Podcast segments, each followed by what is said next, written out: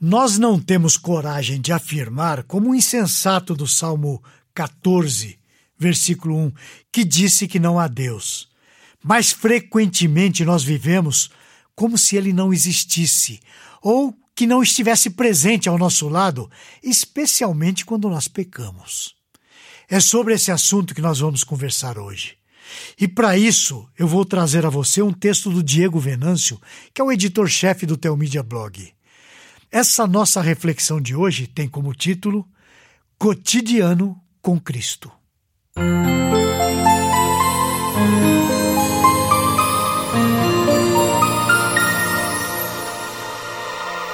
A minha trajetória no cristianismo se iniciou lá na infância. Meus pais eram crentes quando eu nasci. Eu recebi a Cristo por volta dos 10 anos de idade, e com essa idade eu já fui batizado lá na Igreja Batista.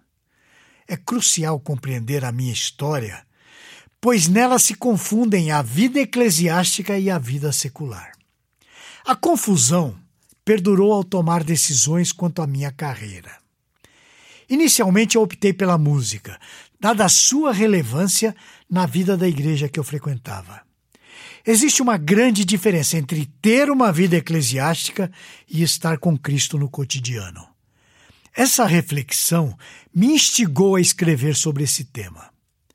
Hoje, eu desejo compartilhar com você sobre o programa de renovação da mente do Ministério Vida Pura, um programa no qual eu estou atualmente engajado.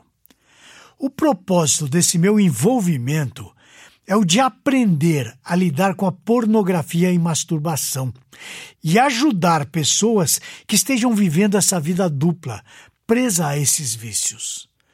Apesar do meu conhecimento substancial no Evangelho, esse programa tem sido muito valioso para mim. Há uma frase que é recorrente nesse programa, que é a seguinte: se você faz o programa para se livrar do seu vício, você está com o propósito errado. Essa frase, apesar de ser muito boa, me parece um pouco frustrante a princípio. O alvo do programa é muito mais profundo. Tornar-nos como Cristo, ansiar por Ele e tê-lo presente em todos os aspectos da vida. Assim, a vida cristã adquire um novo significado: viver para Cristo. Você pode pensar que alguém como eu, um crente experiente, com formação em teologia, deveria compreender isso plenamente. Realmente eu compreendo. Entretanto, o desafio reside na distância entre o saber e o praticar, entre o conhecimento e o viver esse conhecimento. Daí o título que dei a esse texto: Cotidiano com Cristo. Eu estou comprometido em combater os ídolos que frequentemente tentam penetrar no meu coração, roubando o meu tempo, os meus pensamentos, roubando as minhas emoções e me levando a navegar por águas desconhecidas e obscuras. O Ministério Vida Pura tem o foco em viciados em pornografia. Entretanto, o que eu acho interessante é que o método do ministério não serve somente para essas pessoas. Ele funciona como um devocional tradicional, um mergulho diário na palavra de Deus. Eles o chamam de reprogramação da mente, usando a palavra de Deus para purificar os nossos pensamentos. O valor que eu descobri nesse programa estende-se a todos na nossa igreja, pois todos precisam lidar com a idolatria no coração. Alguns sucumbem à pornografia, outros ao mau uso dos recursos, outros ao narcisismo e ainda aqueles que sucumbem a uma vida completamente secularizada. Todos nós precisamos nos empenhar a tornar a palavra de Deus uma realidade em nosso cotidiano. Os nossos pensamentos têm que estar sujeitos a Cristo e a Sua palavra. Nós precisamos disciplinar a nossa mente de forma que não divague a terras longínquas.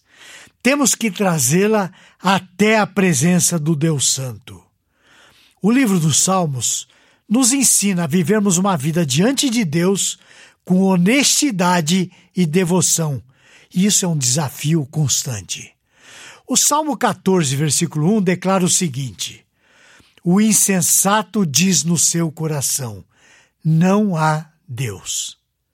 Perceba que o insensato não diz isso aos quatro ventos. Ele diz isso aonde? No seu coração. Isso é uma meditação, uma constatação própria. É fruto da sua incredulidade. Quantas vezes nós vivemos como insensato? Nós não temos a coragem de afirmar explicitamente que não há Deus. Mas frequentemente nós vivemos como se ele não existisse ou como se não estivesse presente ao nosso lado, especialmente quando nós pecamos. É preciso encarar o desafio de viver com Cristo no nosso dia a dia. As nossas orações cotidianas não são para nossa própria satisfação. Elas devem ser para Cristo Lembre-se que nós trabalhamos para Ele, não para nós mesmos.